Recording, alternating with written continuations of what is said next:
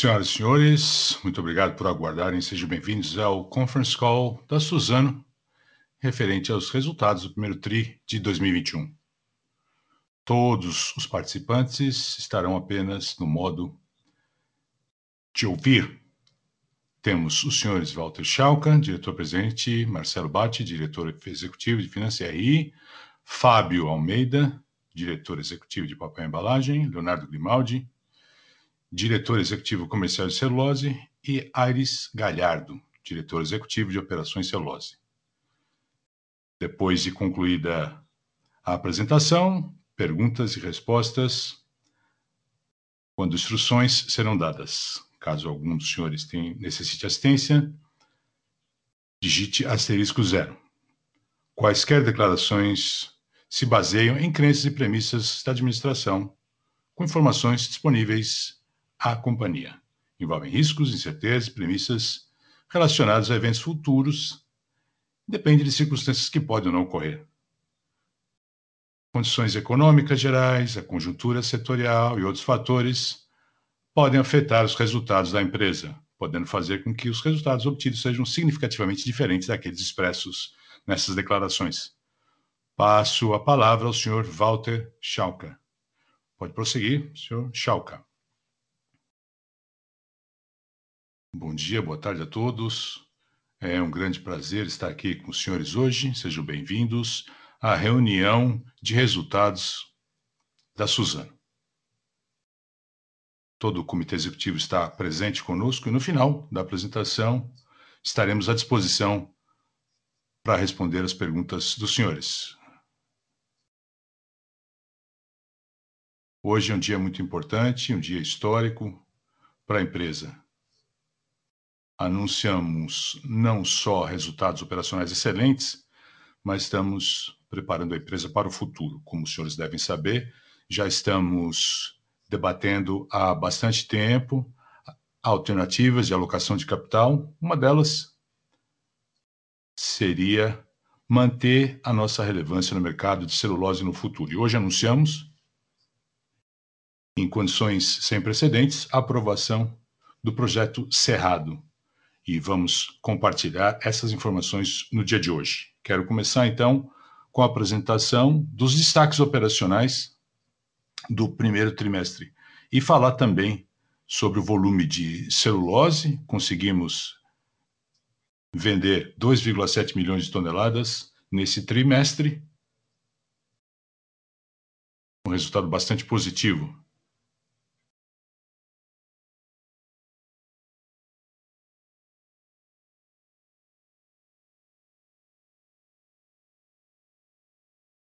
qualidade do áudio é insuficiente para tradução simultânea.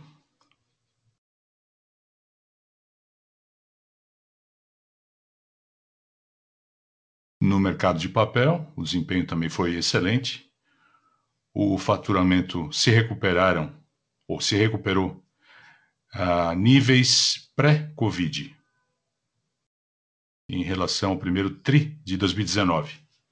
O estoque de celulose o nível estável em relação ao último tri do ano passado. No primeiro trimestre, por questões sazonais, geralmente esse não é o melhor trimestre do ano.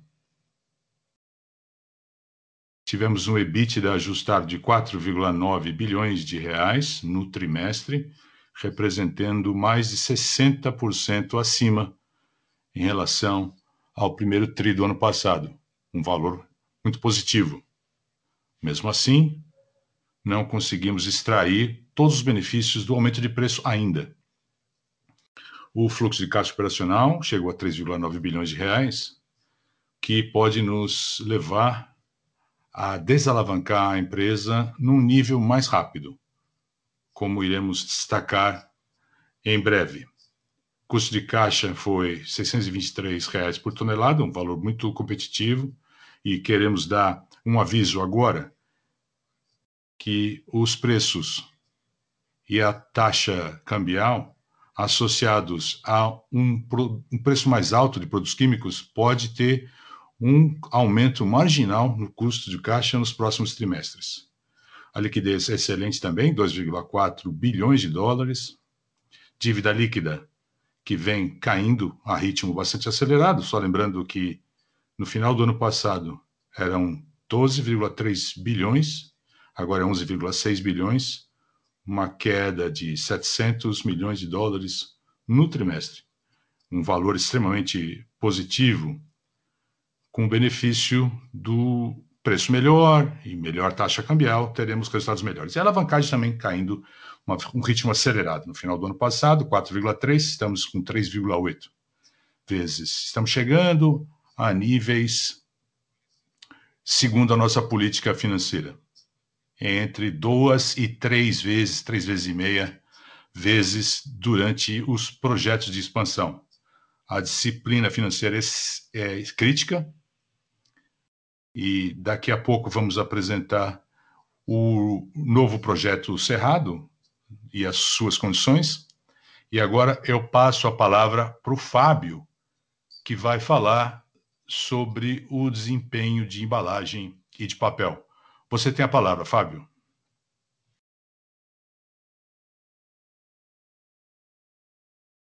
O, o Fábio está com um probleminha de, de conexão?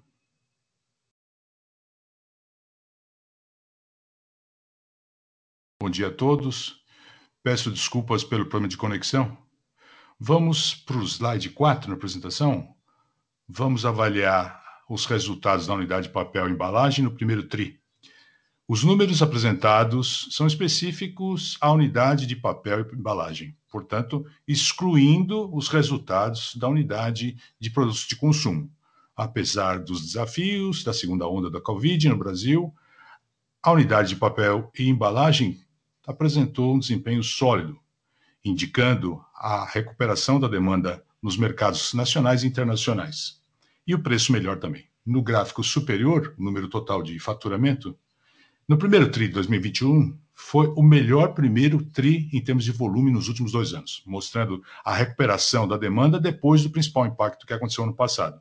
Vendemos 264 mil toneladas durante o primeiro TRI de 2021, representando um aumento de 10,4% em relação ao primeiro TRI de 2020 estamos 18,4% abaixo do quarto TRI 2020, por conta da sazonalidade da demanda do mercado nacional entre esses períodos. O faturamento doméstico representa 65% do valor total do trimestre, chegando a 176 mil toneladas, um aumento de 13,5% comparando em bases anuais. A recuperação sólida é conduzida por conta do papel de cartolina, ou papelão, melhor dizendo, aumentando um crescimento, eh, chegando ao crescimento de 37,8%, mostrando esse desempenho melhor. Aumento de 9,6% no papel de impressão e para escrever, mostrando essa recuperação desde o segundo semestre. Vendas internacionais chegaram a 88 mil toneladas, um crescimento de 4,7% no ano e uma redução de 5,3% no trimestre. Os mercados de exportação continuam sofrendo por conta da logística. Custos de logísticas e de celulose aumentando, aumentam os preços do papel também, nos mercados internacionais. O real mais fraco permitiu que a Suzano exportasse mais em condições melhores. No canto inferior esquerdo, os preços médios no trimestre chegaram a 4.192 reais por tonelada, 8% a mais do que os preços médios no quarto TRI 2020, 9,6% superior do que os preços do primeiro TRI do ano passado. Nesse período, a Suzano anunciou vários aumentos de preço na sua portfólio inteiro em todos os mercados que atendemos. Esperamos essa implementação completa desses aumentos nos próximos meses. No canto inferior direito, o EBITDA chegou a 373 milhões no primeiro TRI 2021, 28,6% a mais no ano e 8,5% comparado nos quartos, por conta da sazonalidade. A margem EBITDA chegou R$ 1.412 por tonelada, que é um recorde para unidade de papel embalagem. Agora eu passo a palavra para o Léo para apresentar os resultados da unidade de celulose. Obrigado, Fábio. Bom dia a todos. Página 5 da apresentação, agora, por gentileza. Como podemos observar, os resultados da unidade de celulose no primeiro TRI foram bastante sólidos, por conta de um aumento de vendas, preços mais altos em todas as regiões e o valor, o nível de estoque mais baixo ainda. Só para fazer uma reflexão, depois daquele ponto de inflexão que percebemos no quarto TRI de 2020, vários fatores continuam se alinhando para dar apoio aos fundamentos positivos de mercado que temos vindo vendo nesse primeiro TRI. Do lado do su suprimento, temos aqui um estoque produtor mais baixo e o downtime, planejados e não, diminuíram ainda mais a disponibilidade de celulose. Quando você vê, quando você adiciona as restrições de logística, que chegou a um ponto crítico, temos ainda mais desafios do lado do, da oferta.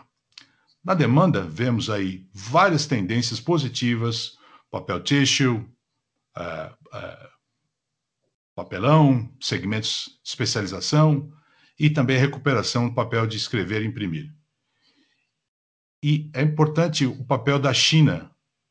Temos um aumento da recuperação econômica de consumo, deve também gerar mais exportação para outras regiões. Além disso, há implementações de aumento de preço em todos os mercados, em todos os tipos de papel, que também ajuda nos fundamentos de mercado.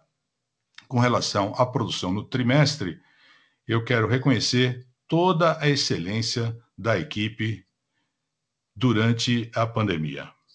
O foco foi mantido, protocolos de segurança bastante rígidos para todos os funcionários e por termos conseguido manter a operação em todas as unidades e em todos os sistemas da cadeia de suprimentos. No trimestre, vendemos 2,7 milhões de toneladas de celulose, como o Walter disse, de acordo com o faturamento do quarto TRI. E esses volumes geram menos estoques e estamos trabalhando para realmente atender as necessidades dos clientes, apesar das restrições logísticas que estamos observando. O faturamento dos últimos 12 meses chegaram a 10,6 milhões de toneladas. O preço médio de exportação chegou a 532 dólares por tonelada no primeiro TRI, um aumento de 16% quando comparamos ao quarto TRI, equivalente a R$ 2.913 por tonelada. Quando você leva em conta os números fortes de vendas no trimestre e o aumento de preço, tanto em dólares quanto em reais, chegamos a um EBITDA de 4,5 milhões de reais no primeiro TRI de 2021. R$ 1.683 por tonelada, equivalente a uma margem EBITDA de 59%. Daqui para frente, continuaremos a nos concentrar na execução da estratégia comercial, aproveitando os fundamentos de oferta e demanda que continuam sendo bastante favoráveis. A oferta continua sendo restrita, baixo nível de estoque, reduções de produção, principalmente no hemisfério norte. Perdas de produção inesperadas devem continuar a acontecer, além das restrições da logística global, como eu já falei.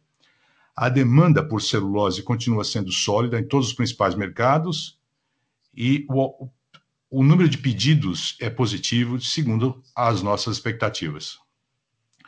Devolvo a palavra ao Walter para ele poder dar mais notícias sobre o projeto Cerrado. Obrigado, Léo. Essa é uma ótima oportunidade para falarmos do futuro. É muito importante afirmar que estamos implementando o nosso propósito é, renovar a vida, um tema que vem sendo debatido há bastante tempo. A nossa ambição é impactar a sociedade com esse projeto, não só no lado econômico, mas também nos lados ambiental e social. Algo muito importante para a empresa. O Aires, daqui a pouco, vai falar sobre a nossa visão e vai falar em detalhes desse projeto. Mas é muito importante dizer para os senhores que esse é um projeto muito importante para todos os públicos. Vamos impactar, criar valor para os acionistas, por um lado, mas também teremos benefícios bastante positivos do lado ambiental, aumentar o sequestro de carbono, aumentar a presença da energia renovável no futuro. É com muito orgulho que anunciamos um projeto que vai representar o custo de caixa mais baixo no sistema e provavelmente o projeto com menor custo de caixa do mundo. Como podemos ver no próximo slide, o Conselho aprovou o projeto em condições sem precedentes. É muito importante, então, que a primeira condição seja acompanhar a nossa política financeira muito de perto. Como os senhores sabem, temos uma política entre duas e três vezes a dívida líquida sobre o EBITDA durante um período de expansão. Podemos chegar até três vezes e meia. E acreditamos que com esse projeto que o Bate vai mostrar para os senhores, durante esse, esse, esse momento, essa área, recebemos a aprovação do Conselho de Administração. A política financeira é essencial, a nossa disciplina é absoluta, e a segunda condição é chegar a um acordo com os principais fornecedores do projeto. Estamos conversando em negociação e esperamos que em breve tenhamos condições de anunciar quais serão esses parceiros é, que proverão o aspecto tecnológico. No slide 8, vemos que a gente vem tocando a nossa estratégia de longo prazo, uma das avenidas que anunciamos no Suzano Day é a nossa relevância no mercado de celulose. Vai aumentar a nossa competitividade nesse setor, porque teremos um custo de caixa ainda melhor em relação ao custo médio do sistema. Será o custo de caixa mais baixo de todas as nossas unidades teremos muita resiliência com relação ao capital empregado, mesmo num cenário bastante desafiador. Teremos condições de oferecer um retorno muito bom em relação ao capital empregado. Reduziremos, teremos economia de escala, 13 milhões de toneladas será a capacidade total do sistema, e acreditamos que poderemos expandir os mercados potenciais. Estamos já conversando com os senhores que a inovação e a bioeconomia é muito importante para a empresa. E vamos aproveitar essa oportunidade para oferecer alternativas à fibra, fibra curta, para vários outros mercados que podem substituir a, a celulose reciclada as, a celulose de fibra longa e também produtos de combustíveis fósseis no futuro, uma oportunidade realmente muito boa. E, não, e também contribuindo para os objetivos de sustentabilidade. E vamos anunciar os resultados ESG na próxima semana no nosso site. E temos bastante orgulho em afirmar que teremos objetivos ainda mais ousados nesse projeto. O lado social ambiental, o impacto é realmente muito bom e muito promissor. Passo a palavra para o Aires, que vai falar um pouco mais sobre o projeto em detalhes. Obrigado, Walter. Bom dia a todos. É com grande prazer anuncio esse investimento importante da Suzano no estado do Mato Grosso do Sul, que vai contribuir para o desenvolvimento da região e o crescimento da economia brasileira. Como sabemos, o projeto Cerrado fica ali na cidade de Ribas do Rio Pardo, no estado do Mato Grosso do Sul, 100 quilômetros mais ou menos da capital Campo Grande. Essa nova unidade vai produzir 2,3 milhões de toneladas de celulose por ano. E vai ter o custo de produção mais baixo E esse custo excelente é o resultado de uma associação dos seguintes fatores: 60 quilômetros é o raio médio, a geração de 180 megawatts, em média, um sistema logístico eficiente para exportar a produção. E um sistema de alta ecoeficiência no tratamento de resíduos. A estimativa é que o início das operações será em, no primeiro trimestre de 2024 e o CAPEX, custos indiretos, estrutura, etc., vai chegar a 14,7 bilhões de reais, levando em conta o câmbio de 5,25. Agora eu passo a palavra para o Marcelo, que vai falar sobre a questão financeira do projeto Cerrado. Obrigado, Aires. Bom dia a todos. Na página 10, quero enfatizar que o projeto Cerrado é muito especial. Ele vai gerar valor, mesmo quando você tem uma situação adversa. Algo muito importante. A Suzano sempre vai focar na sua posição de produção de custo baixo na página seguinte, a página 11, mostramos que o CAPEX vai se concentrar em 2022 e 2023. Só 1,3 bilhão de reais vai ser gasto esse ano. Preparamos a empresa nos últimos dois anos, dando prosseguimento. Uh, a estrutura de dívida é de 2025 adiante, por isso essa programação de vencimentos está bem casada com a execução do CAPEX nos próximos anos. Estamos, portanto, muito bem posicionados com relação à disciplina financeira para poder alocar esse CAPEX adicional. Na página seguinte, atualizamos o programa de CAPEX para 2021 por conta desse anúncio, incluindo aí esse 1,3 bilhão de reais de investimento de infraestrutura para o projeto Cerrado, mais 300 milhões de reais. E capex para a área florestal, também relacionada ao projeto. O guidance para o ano é 6,2 bilhões. Na página 13, quero destacar os principais aspectos do projeto. Primeiro, o projeto vai trazer mais relevância para a nossa atuação no mercado de celulose. Porque teremos um aumento na demanda de celulose, com essas aplicações que temos hoje e futuras também. Ao mesmo tempo, melhoraremos a nossa estrutura de custo.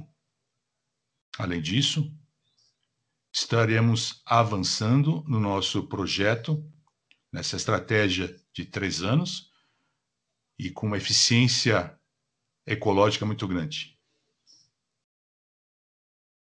Teremos mais energia renovável exportada, desenvolveremos a região, contribuindo para a desigualdade, para acabar com a desigualdade econômica. Temos uma equipe bastante experiente, com um bom histórico na implementação de projetos dessa natureza. Então, temos bastante confiança de que conseguiremos entregar o projeto dentro do prazo, dentro do orçamento. E, ao mesmo tempo, trazemos com esse projeto um aspecto importante, a capacidade que a Suzano tem de implementar um projeto dessa magnitude, com um fluxo de caixa interno só. Não estamos planejando recorrer a financiamento específico ao projeto, a gente vai depender da posição de caixa que temos, mais a geração de caixa que teremos nos próximos anos. Isso tudo será feito com a nossa, segundo a nossa política financeira. Bem diferente dessa vez com relação a outros ciclos de expansão que tivemos no passado. Muito bem, isso conclui a nossa apresentação e já podemos passar para a sessão de perguntas. Muito obrigado. Quem tiver pergunta, por gentileza, pressione asterisco 1. Tiago Locieco, do Bradesco, faz a primeira pergunta. Bom dia. Tenho duas perguntas. Primeira, como devemos pensar sobre o fornecimento de madeira para o projeto? Vocês já contrataram uma grande parte e eu quero entender. O que isso significa dizer? Isso é para os primeiros anos ou isso já no longo prazo? Vocês têm aí 100 mil hectares, mas o projeto exige 200 mil hectares. Né? Eu quero entender, então, essa equação aí um pouquinho melhor. E se pode haver necessidade de mais CAPEX. A segunda pergunta é com relação aos projetos e a sua taxa interna de retorno. Bate, o senhor falou com aquela análise de sensi sensibilidade. O senhor pode dizer quais são os números? Qual seria a taxa interna de retorno? Talvez uma faixa, só para a gente poder entender um pouco melhor o andamento do projeto, se houver um cenário bastante negativo. 500 dólares por tonelada, algo, algo nessa linha. Bom dia, Tiago. Obrigado pela pergunta. Com relação à madeira, já temos boa parte do, do volume no primeiro ciclo. E eu digo para os primeiros sete anos. Com relação à madeira, já estamos prontos para dar partida nessa nova unidade. Você pode falar no longo prazo? Será que pode haver necessidade de mais CAPEX? Qual é o percentual de terra própria, terra arrendada? Mais ou menos um, uma, uma, uma noção, hein? um número arredondado? O que eu posso dizer, Tiago, é que já estamos expandindo a nossa base florestal e a fase de plantação vai aumentar de agora em diante. No final desse ano, eu posso dizer que teremos uma parte relevante dessa área florestal já estabelecida. Por conta da sensibilidade comercial dessa informação, não posso divulgar mais informação, volume por área, pelo menos por enquanto. Espero que você compreenda que são dados é, sensíveis. Claro, claro, está tá muito claro. Obrigado. Com relação à taxa interna de retorno, não podemos compartilhar números específicos. Mas eu li o seu relatório, a sua análise do valor presente não é muito diferente da análise que fizemos internamente. Em quaisquer cenários potenciais, segundo o histórico dos preços de celulose, esse projeto sempre vai gerar caixa, caixa positivo, depois do, do investimento de capital. Só em pouquíssimos cenários essa geração de caixa seria abaixo do valor necessário para termos um valor positivo, ou seja, o retorno seria acima do valor de capital, mesmo um cenário desfavorável. Mas, repito, é muito dependente do preço de celulose, mas a sua análise, repito, não é muito diferente da nossa. Ficou claro? Obrigado, Bate, obrigado mais uma vez, Carlos. George Staffos, Bank of America, faz a próxima pergunta. Bom dia, muito obrigado pelas informações e boa sorte com o projeto. Eu queria voltar à posição de custo da unidade lá do projeto Cerrado.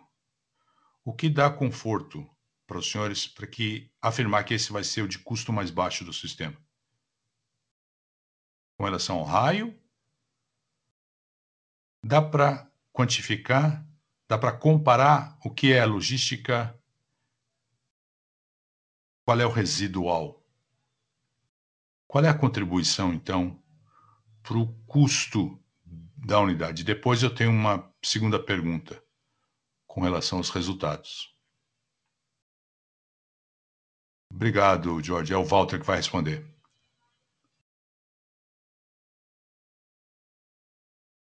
é importante dizer para você e para todos que uma das nossas visões estratégicas para o futuro é aumentar nossa competitividade. Como você sabe, o custo de desembolso é um fator crítico, algo que a gente vem repetindo, é essencial para o futuro.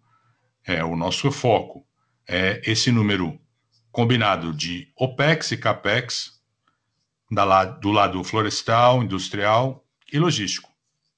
A gente vem trabalhando nessa dimensão em todas as nossas unidades. Principalmente no projeto Cerrado. Vai ser aí o custo mais baixo de todos. E a motivação é a seguinte: a razão é a seguinte. Você sabe, a madeira representa mais de 40% do custo total. E a madeira vai ser bastante competitiva. Não vamos operar só com distância muito baixa, na média, com trens, transporte não rodoviário, é, caminhões maiores que podem transportar mais volume por viagem, o que acaba reduzindo o custo total. E do lado industrial, teremos uma exportação muito maior de energia para a rede elétrica. Isso acaba influindo no custo total, como você sabe, e o custo de produtos químicos também menor. Quando você associa todos esses elementos, você pode chegar à conclusão de que essa unidade vai ser com custo menor do que qualquer outra unidade do sistema. E essa é a razão pela qual acreditamos, como o Marcelo falou, que teremos a geração de caixa em quaisquer cenários, associando aí o câmbio e o preço da celulose no futuro. Obrigado. Só para esclarecer, qual é a suposição energética que vocês fizeram? Com relação ao benefício energético do projeto durante esse ciclo todo. E a, outra pergunta: a gente está aqui hoje com relação ao preço que os clientes aceitam, esses aumentos, nesses principais mercados, que tipo de preço? Eu não estou falando de novas iniciativas, mas com base no que já aconteceu, que benefícios podemos ver com relação ao preço no segundo TRI? E que tipo de inflação embutida você tem aí no estoque, no custo de caixa que a gente pode esperar no futuro? E boa sorte, boa sorte no trimestre. Parabéns pelo resultado. Obrigado, Jorge. Só para complementar a pergunta, relacionada ao custo de caixa, a empresa vai operar essa fábrica com volumes importantes de venda para a rede elétrica. Não vamos é, divulgar nem dar guidance com relação aos preços da energia, mas eu posso afirmar que não é diferente do que já temos. É, na verdade, não é hoje, né? nos últimos anos. Hoje, o preço da energia está muito alto. Mas comparando o preço médio dos últimos anos, é, é o mesmo volume que temos nos nossos cálculos, é, das nossas previsões para essa unidade. Claríssimo. O Léo vai falar do mercado. Oi, Jorge, bom dia. Falando então sobre preços, como você sabe, 780 dólares para a China em abril e, e agora 80 dólares de aumento para a Europa. 1.090 por tonelada nos Estados Unidos. Acreditamos, portanto, e acreditamos muito, que as condições de mercado a, a comportam, comportam esse aumento. Os preços que foram anunciados recentemente estão sendo implementados por completo, sem desconto, sem desconto nenhum com relação a esse valor. É importante lembrar também que a realização pode acontecer nas duas direções, para cima ou para baixo, principalmente quando você tem mudanças tão repentinas, por conta de, algumas, de alguns fatores. Atrasos, a gente observa que alguns índices uh, levam até 50 dias. Você tem um mix geográfico bastante heterogêneo, podendo sofrer impacto por conta dos atrasos nas entregas, como a gente vem relatando também. E também diferentes estruturas de preços que a gente vem oferecendo aos nossos clientes, não só na China, mas no mundo inteiro. É o que eu posso dizer por enquanto. E fique tranquilo, todos esses preços estão sendo implementados na íntegra, que vão se refletir nos resultados dos próximos trimestres.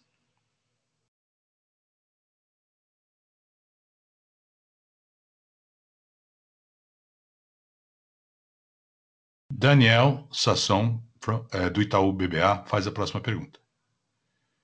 Bom dia. Parabéns pelo projeto.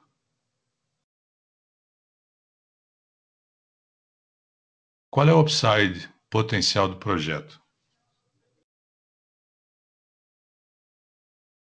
Há risco de chegarem a um gargalo de produção com relação à capacidade nominal. Quanto ao CAPEX, que ponto do projeto haverá mais flexibilidade com relação a um eventual adiamento da alocação do CAPEX? A segunda pergunta é sobre o preço de celulose.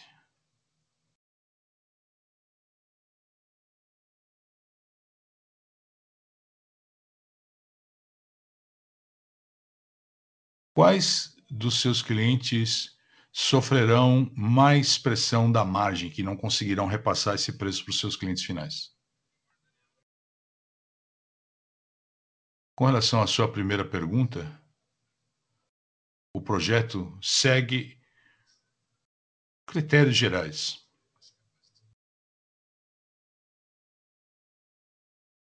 A empresa acessa, pode enfrentar alguns gargalos e pode buscar investimentos adicionais para aumentar sua produção. Mas a capacidade máxima que observamos agora, que prevemos, é 2,3 milhões de toneladas.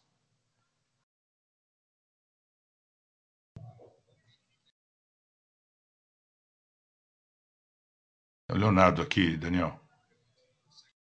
Vou responder a sua segunda pergunta com relação aos produtores de papel e as suas margens em relação ao aumento de preços. Como a gente observa, os produtores de papel e papelão vêm aumentando seus preços também nos últimos meses para recuperar o aumento na matéria-prima. E isso vale para todos os mercados. A efetividade desse aumento de preço e a flutuação cambial local darão condições para que eles possam ter mais uh, capacidade de aumentar preços. Na China, papel de imprimir e escrever apresentaram aí aumento de preço na moeda local, mesmo por conta da flutuação de câmbio. Com relação ao tissue, aconteceu em dezembro de 2020 e o novo aumento foi, acabou de ser anunciado antes do Dia do Trabalho, de 400 para 500 RMB. É o que os produtores estão tentando implementar. A participação de mercado na China é, varia dependendo do porte do concorrente. Pode ser complicado, uh, com relação a margens. E a gente vem monitorando muito de perto com relação à capacidade deles absorverem esse aumento de preço nos principais mercados também vale. Algo muito importante para a equação dos fundamentos para nossa empresa. Obrigado. Marcelo, acho que o Marcelo pode falar a, a segunda parte da, da primeira pergunta. Com relação à flexibilidade do CAPEX, ainda estamos negociando com os principais fornecedores. Essa agenda, essa programação de CAPEX pode ser alterada. O que é mais importante, um dos motivos pelos quais não estamos agora anunciando qual é o outro investimento de CapEx com relação à área florestal, qual é a necessidade adicional de CapEx para logística, para a área florestal também, estamos pensando em estruturas alternativas para minimizar o CapEx no longo prazo, no longo prazo se necessário. Teremos, teremos alguma flexibilidade, já estamos tentando minimizar o volume do CapEx no primeiro ano, né, em 2021, mas certamente teremos espaço aí para administrar esse CapEx nos próximos anos. Perfeito, muito obrigado. Leonardo Correia, do BTG Pactual, faz a próxima pergunta. Bom dia a todos, obrigado. A primeira pergunta para o Marcelo. Vendo os números da alavancagem, quando a Suzano comprou a Fibia, começou a consolidar os números de 2019, a dívida líquida era 54. Depois da mudança cambial, um impacto negativo inesperado,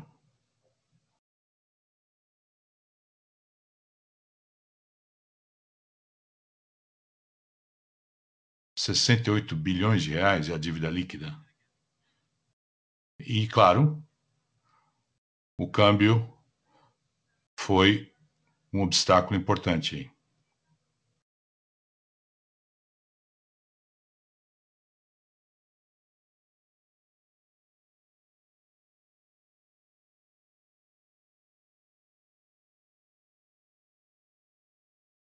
Eu sei que a geração do EBITDA vem melhorando, mas a gente nunca sabe qual é o denominador. Os preços flutuam bastante.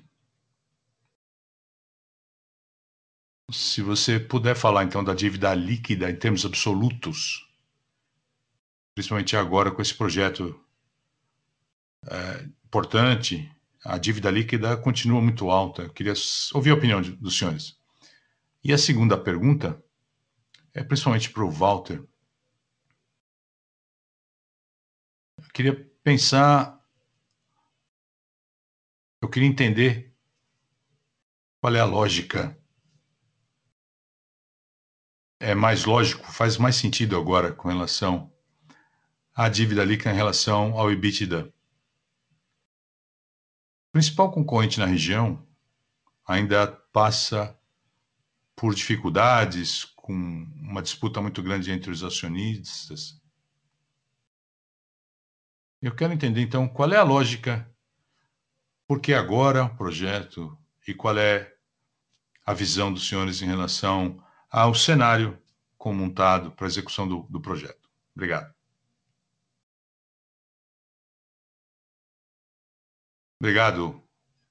Com relação à dívida, logo depois da fusão, a dívida líquida chegou a 13 bilhões de dólares.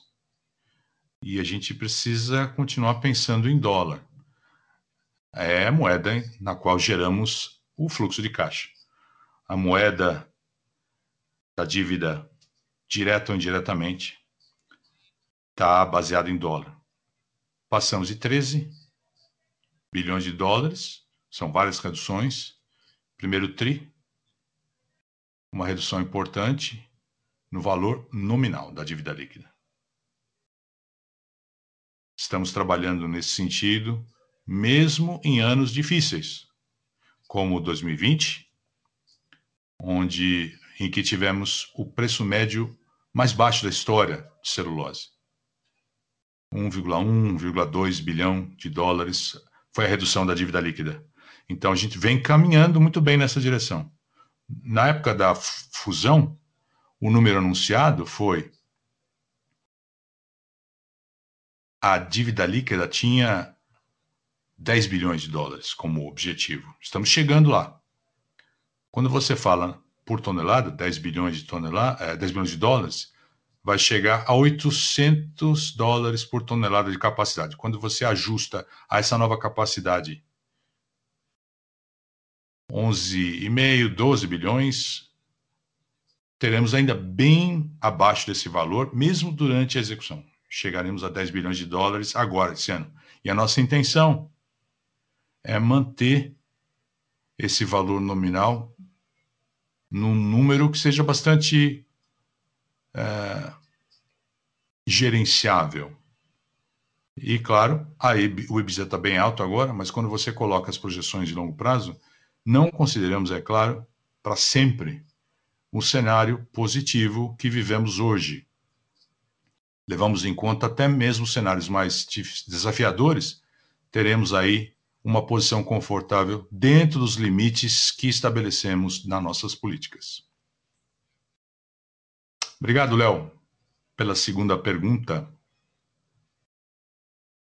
Acreditamos que estamos preparando esse projeto já durante um bom tempo, não só ao lado da área florestal, área logística, industrial e todas as condições sociais da região, com as licenças dos governos locais para atender todas as questões de infraestrutura. E acreditamos que agora já temos todas as condições necessárias para dar prosseguimento ao projeto acreditamos que o projeto vai aumentar a nossa competitividade no sistema global e também na nossa base de ativos. E acreditamos ter todas as condições financeiras para dar prosseguimento ao projeto, respeitando, como o Marcelo falou, as políticas financeiras. Algo sempre muito relevante e indiscutível. É a nossa determinação seguir essa política em relação à visão futura. E aí sim, acreditamos que poderemos expandir os mercados no futuro, para que a fibra curta ganhe participação de mercado em relação a outros materiais.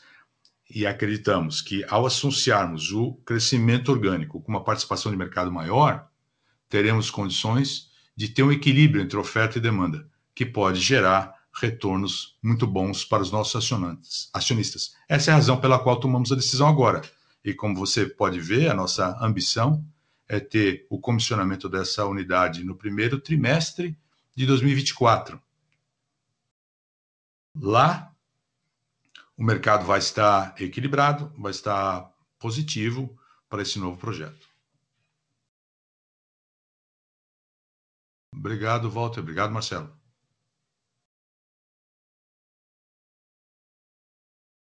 Carlos de Alba, do Morgan Stanley, faz a próxima pergunta. Bom dia a todos, obrigado. Com relação ao projeto, eu gostaria de saber um pouco mais com relação ao custo de produção. Mesmo não podendo falar o número exato, eu gostaria de ouvir o comentário sobre quanto a menos você pode ter.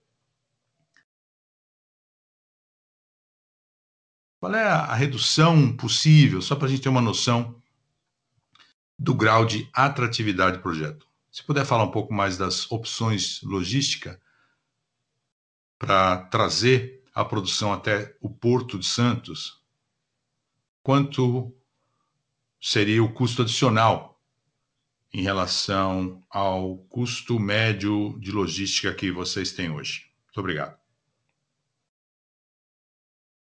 Obrigado, Carlos. Eu vou responder a primeira pergunta.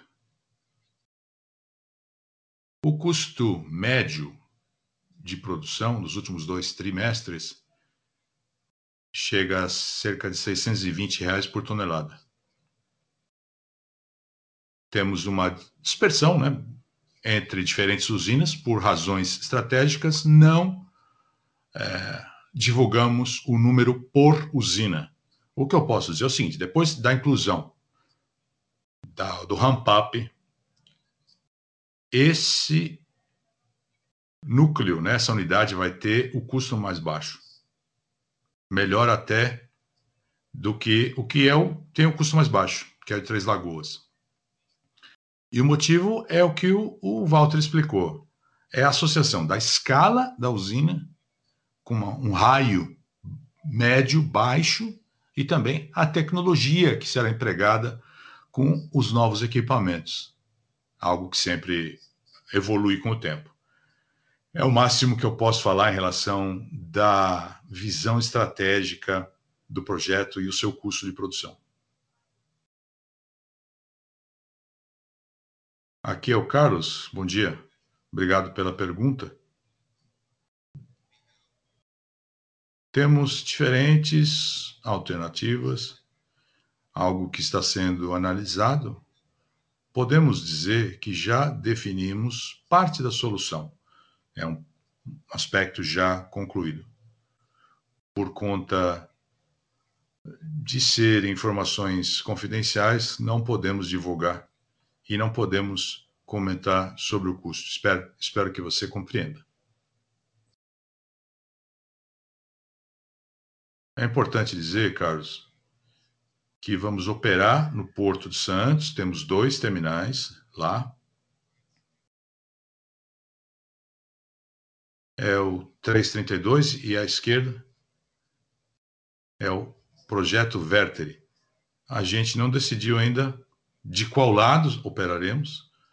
Os dois terminais são bem competitivos, como você sabe, é importante dizer que vamos transportar esses volumes do Mato Grosso até o Santo, Porto de Santos, há duas alternativas, como você sabe. Por isso que não vamos divulgar quais são as alternativas, pelo menos por enquanto. E eu posso garantir para você que o custo de logística dos dois terminais portuários e mais o transporte ferroviário ficarão no mesmo nível de Três Lagoas hoje. Se eu puder colocar uma última pergunta. Qual foi a produção de celulose no primeiro TRI? Não, não divulgamos esse, esse número. Pode falar, Marcelo. Decidimos não divulgar o volume de produção. Continuaremos a divulgar os números para as nossas associações e as estatísticas as estatísticas oficiais estarão juntos faremos como os nossos principais concorrentes fazem também. Muito bem, obrigado.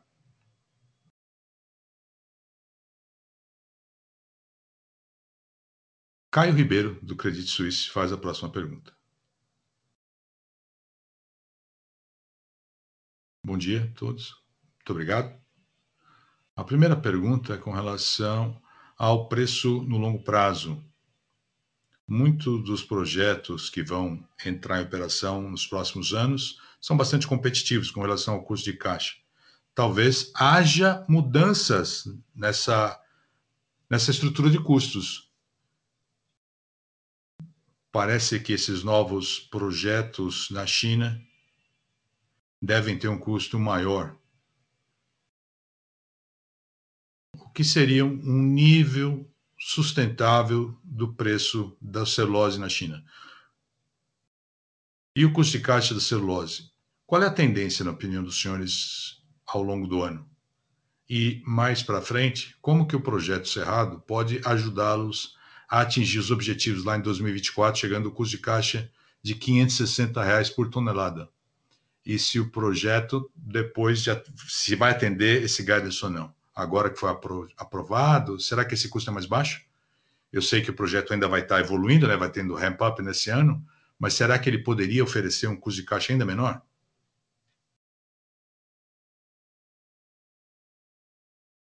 Ok, Caio, é o Leonardo. Vou responder a sua primeira pergunta com relação ao preço do, da celulose no longo prazo. É difícil fazer essa previsão e é lógico, os preços são determinados por oferta e demanda. O guidance foi anunciado no Suzano Day, segundo as condições atuais de mercado, mas também com relação a outras oportunidades, novas adições que podem gerar uma demanda maior, como você falou, no mercado fibra para fibra, e alternativas do fóssil para fibra.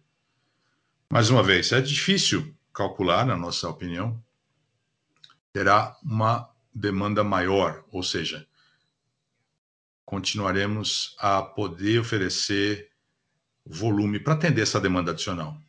Com relação à produção na China, a gente monitora, vários projetos foram anunciados, é verdade, naquela região, e acreditamos que grande parte desses projetos estão relacionados aos incentivos dados naquela região, e acreditamos que alguns desses projetos, principalmente a parte de papel, serão implementados de fato. Mas é muito difícil entender como que a capacidade de celulose vai se encaixar nessa, nessa equação, porque é um recurso limitado, tanto na China quanto na exportação para a China. A gente vem monitorando e o volume de cavaco também exportado para a China, ou seja, é um desafio muito importante e vai ser muito difícil todos esses projetos de fato serem implementados. Com relação à sua segunda pergunta,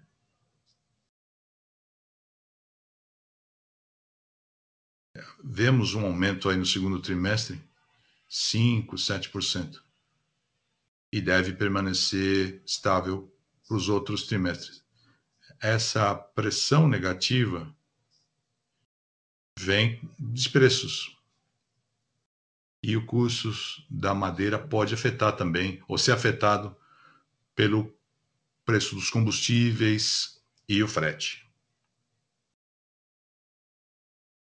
O custo de caixa para 2024, o projeto Cerrado, não está incluído nesse número. Até no final do ano, como o Marcelo falou, vamos atualizar esse número para 2024.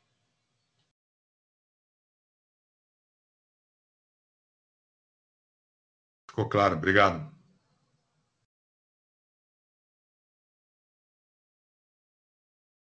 Márcio Farid, do JP Morgan, faz a próxima pergunta. Obrigado, bom dia. Tenho duas perguntas.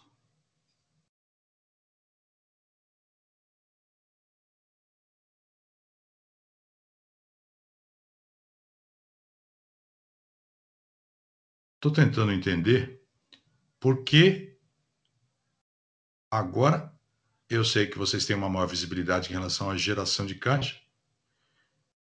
O que dá confiança aos senhores de fazer esse anúncio Agora, há dificuldades no curto prazo por conta da pandemia. A segunda pergunta em relação ao CAPEX.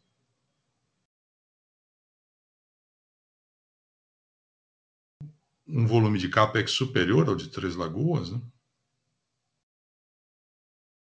Seria a inflação a principal razão? Ou será que seria aí um custo logística mais alto? Deveremos esperar mais CAPEX para esse, esse projeto? E a pergunta para o Léo. Eu sei que vocês não falam da produção,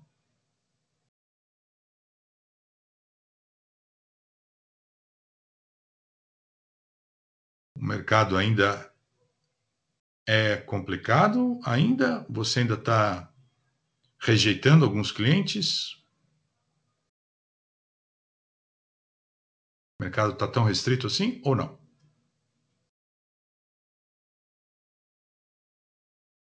Obrigado pela pergunta, Márcio. Eu vou responder sobre o timing do projeto. Quando fazemos uma análise mais profunda da previsão de desembolso de caixa, esse ano teremos o efeito menor, 9% do total. No final deste ano, devemos ter uma posição de caixa bastante sólida, por conta da geração de caixa vem sendo muito robusta. E estaremos contabilizando o preço da celulose mais alto. Então, teremos uma geração de caixa bastante positiva para a empresa. E acreditamos que no ano que vem teremos uma posição muito melhor, não só com relação às condições sanitárias, né, por conta da pandemia, mas também a posição financeira, para podermos ter desembolsos maiores no ano que vem. Estamos bem posicionados neste ano. O capex vai ser bem limitado, o que nos dá bastante conforto com relação à posição. Com relação ao, capex por tonelada, eu vou trazer duas questões. Primeiro, Três Lagoas 2 era brownfield, não era um projeto greenfield. Tem uma diferença significativa aí. Toda a infraestrutura necessária. E a segunda questão é: temos um nível preço de minério e aço níveis mais altos da história. E um câmbio também alto. Nos próximos trimestres, nos próximos meses, o preço de aço deve cair e também no minério de ferro, teremos benefícios nessa área que não estamos levando em conta agora. Então, acreditamos 1.200 por tonelada que temos levando em conta custo interno, né, sem frete, é um pouquinho melhor do que a média de capex por tonelada em outros projetos na América do Sul. Posso responder? Obrigado pela pergunta, Márcio. Para responder essa pergunta, eu quero falar de dois problemas. Importante dizer que chegamos a níveis mais baixos de estoque no final de 2020, como o Carlos falou no, na última reunião. Estamos vendo problemas de logísticas cada vez maiores desde então temos duas prioridades importantes. A primeira, implementar aumentos de preço que já anunciamos. E como eu já disse anteriormente, é algo que foi concluído sem exceções. E a segunda prioridade é atender bem os nossos clientes. Algo que eles dependem do nosso serviço e é um desafio para toda a cadeia produtiva, cadeia de suprimento. Como garantir que não haja interrupções? Por enquanto, o foco é atender melhor os clientes para que não haja nenhuma interrupção para os clientes existentes e não temos volumes adicionais para serem vendidos no mercado spot e para aqueles clientes que não estão na base de clientes do, da, da Suzano. Pelo menos por enquanto, esse é o cenário. Ficou muito claro. Muito obrigado e boa sorte aí no trimestre. Obrigado. Jonathan Brent, from, do HSBC. Só fazer um follow-up da última pergunta. Vocês estão afirmando que o mercado ainda está restrito e já conseguiram implementar os aumentos de preço. E vemos aumento significativo nesse primeiro semestre. E eu me pergunto, Por que não houve aumento de preço em maio?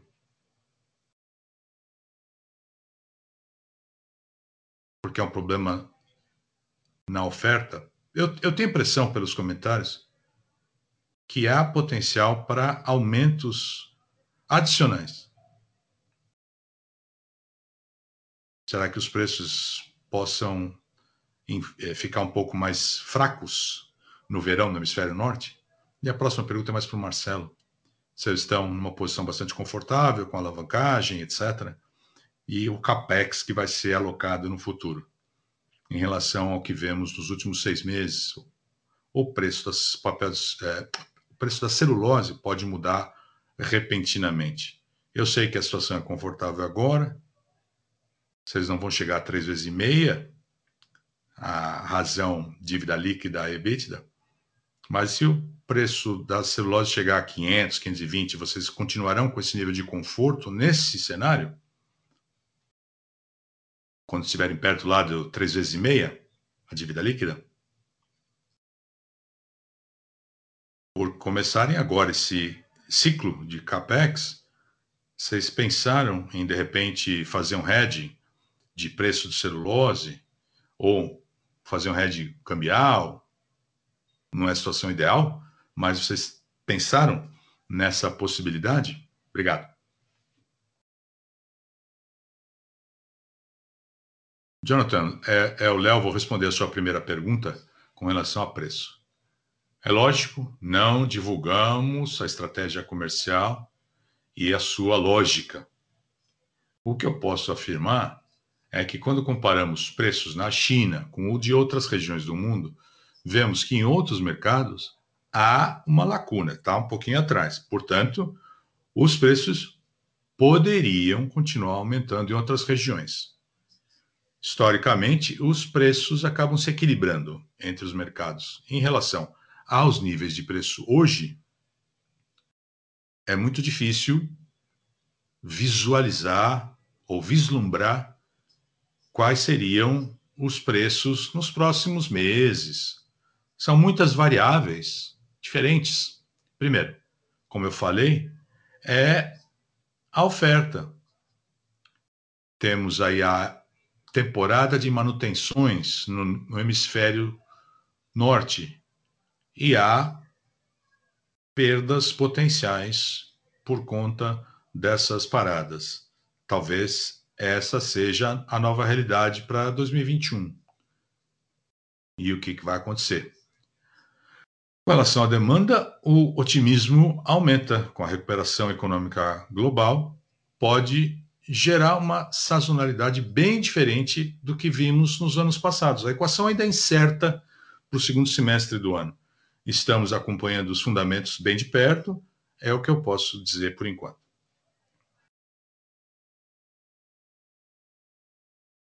John, é o Marcelo para responder a sua segunda pergunta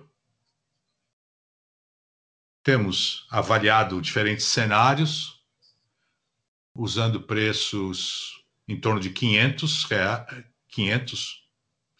Não é indicação do que acreditamos que os preços serão, mas sabendo da exposição a ciclos numa decisão de CAPEX dessa magnitude, rodamos ou analisamos vários cenários. levamos em consideração a possibilidade de abaixo de 3%. Esse é o tipo de estresse que a gente impõe nessas análises. Quando falamos de preços em torno de 500 nos próximos anos, ainda assim estaremos dentro da nossa disciplina financeira. Talvez Pode vir a acontecer, mas não esperamos que esses preços muito baixos durem muito tempo. O ano passado foi um exemplo disso. Os preços ficaram baixos durante um ano, mas os preços não devem ficar abaixo de 500 durante muito tempo, mais do que um ano, por exemplo. Com relação ao hedging da celulose, tem esse novo instrumento no mercado chinês disponível lá, mas não estamos levando em conta a possibilidade de fazer hedging, nem tanto por não ser um contrato de softwood, mas a liquidez daquele mercado se concentra nos vencimentos mais próximos, ou seja, não é um bom instrumento para fazer hedging em longo prazo, que seria o necessário nesse caso. E o segundo aspecto é que a gente ainda não se sente à vontade de operar naquele mercado, não tendo experiência com operação dessa natureza, nesse tipo de mercado. E não ter condições, nesse caso, de fazer uma liquidação física. Não estamos, portanto, fazer o hedging da celulose, pelo menos por enquanto. Muito obrigado aos dois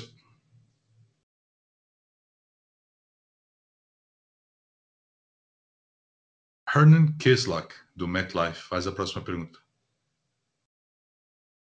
São duas perguntas.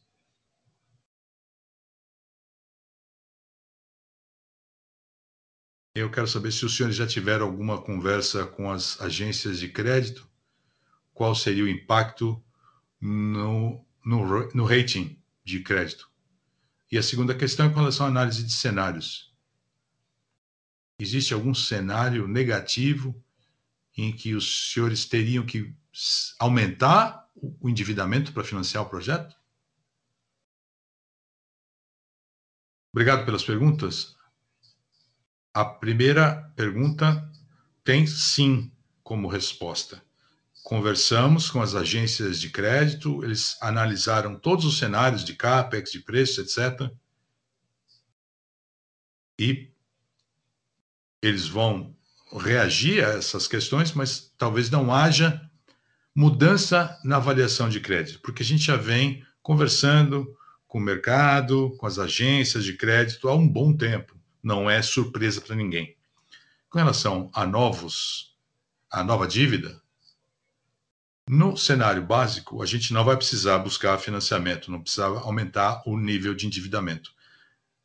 Analisando a projetos com instrumentos de endividamento, se houver eficiência com relação ao custo e ao vencimento, a gente iria fazer um pagamento antecipado da dívida. Ou seja, não precisaremos recorrer ao endividamento adicional, mas continuaremos a buscar oportunidades para melhorar o perfil da nossa dívida ainda mais. Ficou claro? Obrigado.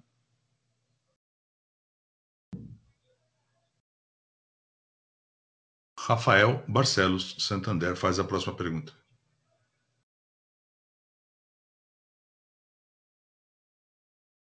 Haverá algum benefício fiscal na região?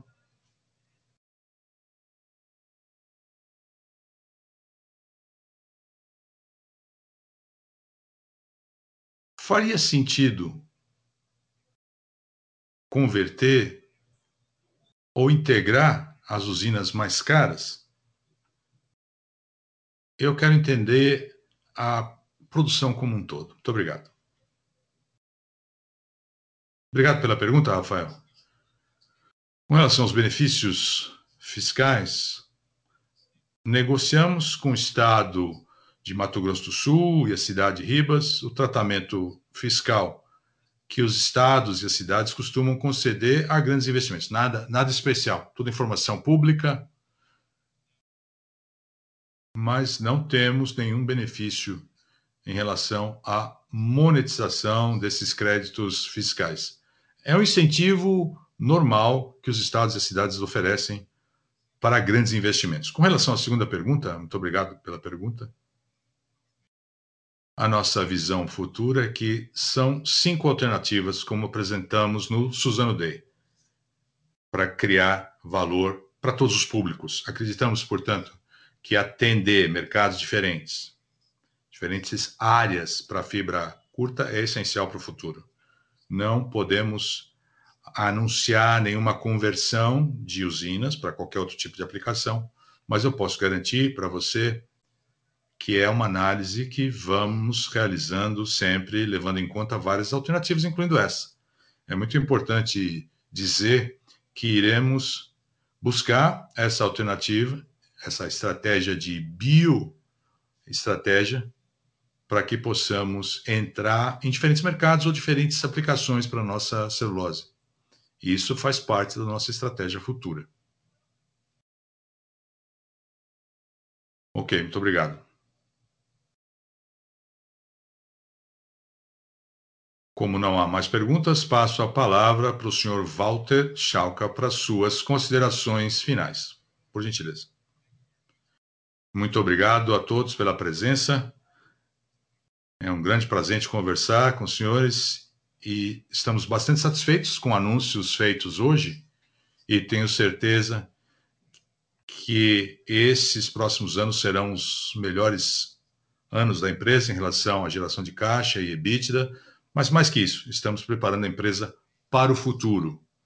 Temos aí essa inclusão importante que vai impactar todos os nossos públicos não só os acionistas, fornecedores, clientes, as comunidades, a nossa equipe.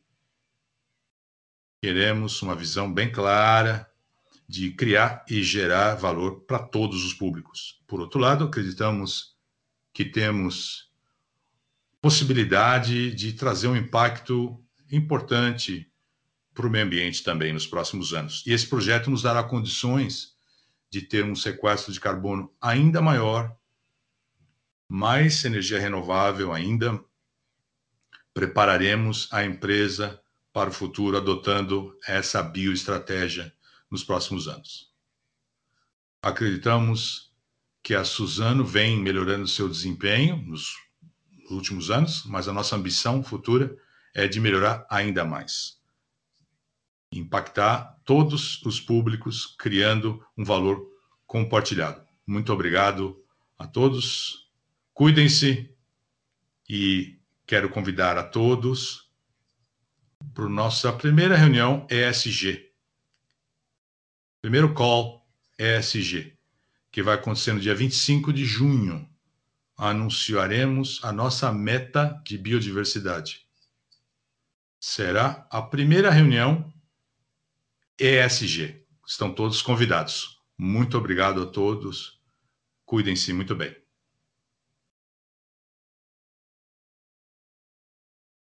Muito obrigada. Está encerrada essa reunião. Muito obrigado a todos pela participação. Tenham todos um bom dia.